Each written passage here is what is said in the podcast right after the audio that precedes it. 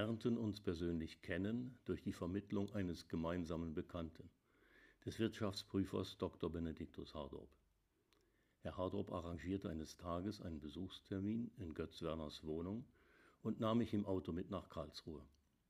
Gleich in der Tür, wir hatten uns vorher nur flüchtig gesehen, musterte mich der Hausherr von unten nach oben, verschwand kurz wortlos und kam zurück mit einem grünen Lodenmantel. Der müsste Ihnen passen. Hardorp protestierte verhalten, ich sei doch nicht so arm. Frau Werner protestierte vernehmlicher, das kannst du doch nicht machen. Und ich, der Beschenkte, dachte, das fängt ja gut an. Und, was blieb mir übrig, nahm zögernd, dankend an. Erst in den nächsten Minuten wurde klar, dass die unverhoffte Gabe nicht etwa durch den Anblick meines eigenen, doch eigentlich gar nicht so schäbigen Outfits veranlasst worden war. Der noch ungetragene Mantel stammte aus einer Fabrikation, an der Werner beteiligt war. Er hat ihn für sich selbst kommen lassen, doch war er ihm zu kurz. Zu Hause fand meine Frau, der Mantel sei mir etwas zu lang.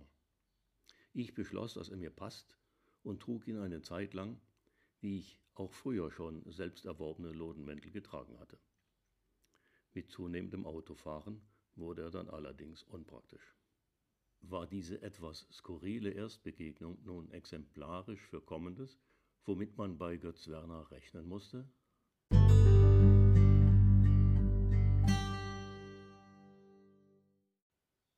Keiner der Beteiligten konnte ahnen, dass dies der Auftakt zu einer 30-jährigen freundschaftlichen Arbeitsbeziehung werden sollte.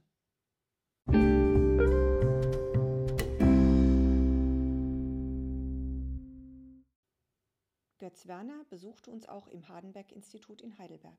Bei der Verabschiedung nach einem Wochenendseminar über Zeitfragen fragte er mich unvermittelt, könnten Sie nicht auch mal etwas für meine Leute machen? Auf meine erstaunte Rückfrage, worum es sich denn handele, sagte er nur, das müssen Sie selbst herausfinden. Ich dachte nur, er zieht mich auf. Aber es war ernst gemeint. Ein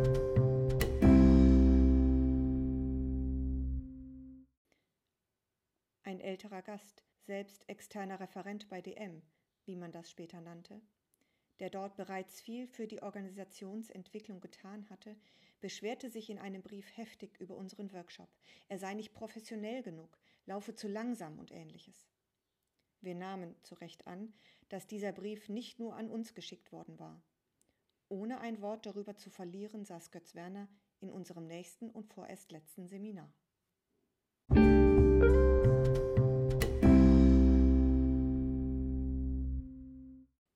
Der Ausdruck dialogische Führung, unter dem das Ganze zunächst lief, erwies sich bald als zu begrenzt. Wir sprachen dann zutreffender von dialogischer Unternehmenskultur oder einfach von dialogischer Kultur.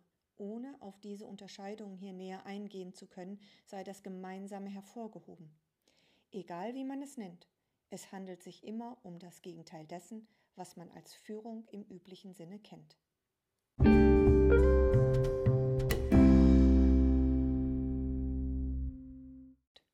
Sich nicht bewusst und gründlich von alten Gepflogenheiten trennt, dem unterlaufen leicht bestimmte Fehler.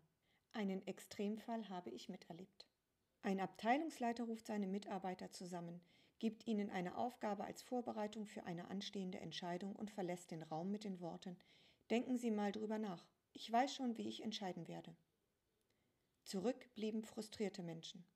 Tatsächlich traf er hinterher seine Entscheidung fallbeilartig, ohne sie zu erläutern und ohne auf die erarbeiteten Gesichtspunkte einzugehen, und das alles im Horizont der dialogischen Kultur. Er hielt wohl Dialog für eine Warteschleife für den Wohlfühlbedarf von Befehlsempfängern.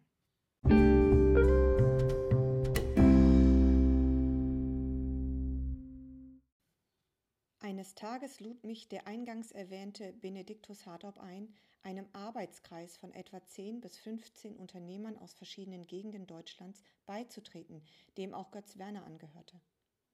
Wie ich erst viel später erfuhr, hatte er mit Unterstützung Werners dem Kreis meine Kooptation nahegelegt.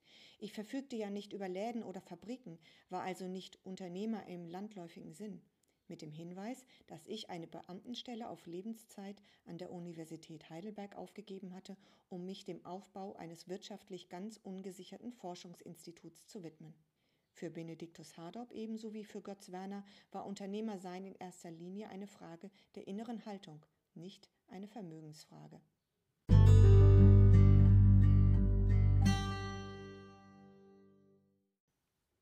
Zunächst spricht er von einem gegenwärtig vorherrschenden, selbst widersprüchlichen Menschenverständnis. Stellen Sie sich mal vor, wir wären alle Giraffen. Das ist vielleicht nicht so gut, weil der Raum nicht so hoch ist. Also, dann nehmen wir Antilopen. Also, wir wären alle Antilopen.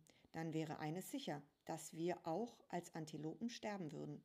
Weil Antilopen, so wie ihren ganzen Brüdern und Schwestern in der Tierwelt, natürlich eins zu eigen ist, sie sind begrenzt in ihren Möglichkeiten.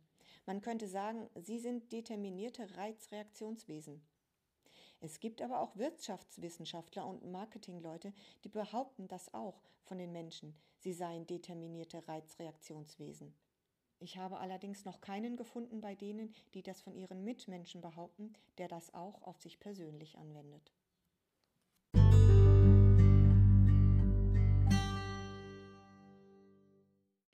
Aber daraus ist eine sehr fruchtbare Zusammenarbeit geworden. Wir haben ja beide beobachtet, dass wir immer mehr in die Situation kommen, dass Menschen sich nicht mehr führen lassen. Das fällt ihnen natürlich auf die Füße, wenn sie für Hunderte und Tausende von Menschen verantwortlich sind. Die lassen sich einfach nicht mehr führen.